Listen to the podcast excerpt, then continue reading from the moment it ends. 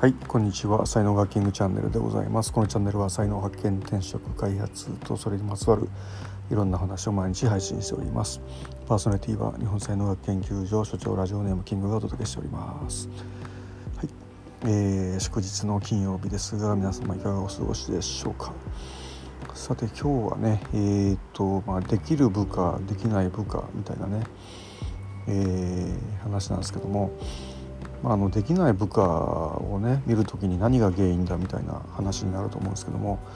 まあ、そこでよく言われるのが才能がないのかそれとも経験がないのかっていうね、えー、ことなんですけども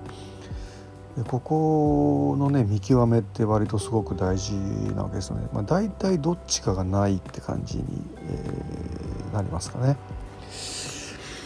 えー、っと例えばですね、まあ、今日ブログにも書いてますけども何でも人のせいにするみたいな、えー、部下がいるとしますよね。うまくいかないのはあ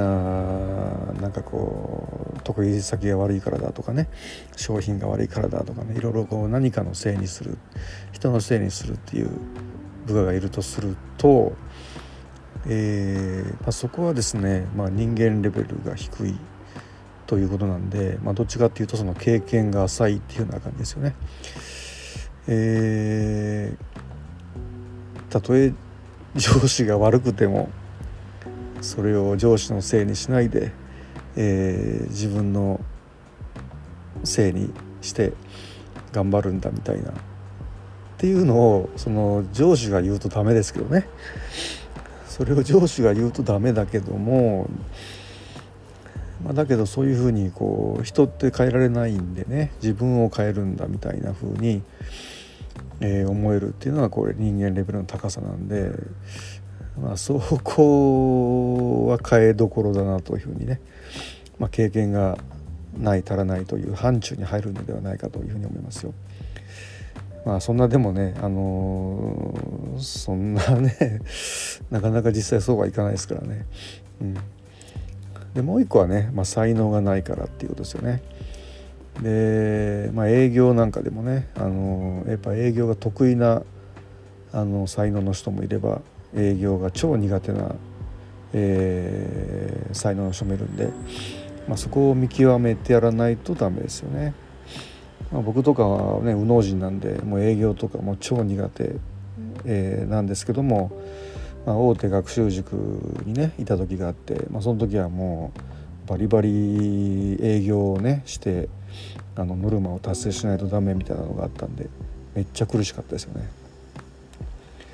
だからこうノルマが達成できないダメ社員ではなかったですけどもあのそれと引き換えに、えー、精神とかね、えー、体力とかねもう相当削られてましたんで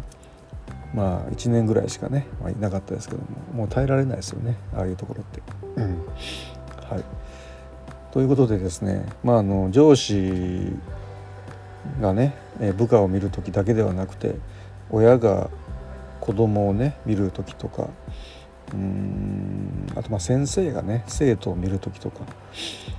まあ、あの出来の悪い部下とかね子供とか、あの生徒とかね、えー、いるかもしれないですけども、まあ、才能がないか経験が少ないか、まあ、どっちかだと思うんでそこをちゃんと見極めてでまあ人間的にね少しでも成長できるように叱るとかっていうのは大事だし、えーまあ、だけどあの才能がない場合はねやっぱ職場を変えた方がいいわけですよね。でこう自分と違う才能の種類もあるんだなっていうことをちゃんと認められるような、えー、バッファーをね、えー、上に立つものは持つべきだなというふうに思いますので、えー、ぜひ才能学もね、えー、そういう意味では勉強してほしいなというふうに思っております。はい、では今日はこれぐらいにして終わりたいと思います。えー、っと最後までお聴きいただきありがとうございました。いいね、フォローしていただけますと大変励みになりますのでよろしくお願いいたします。では今日一日は皆様にとって素敵な一日になりますことをお祈りしてお別れしたいと思います。ありがとうございました。失礼します。いってらっしゃいませ。Have a nice day. どこどこどこどこどん。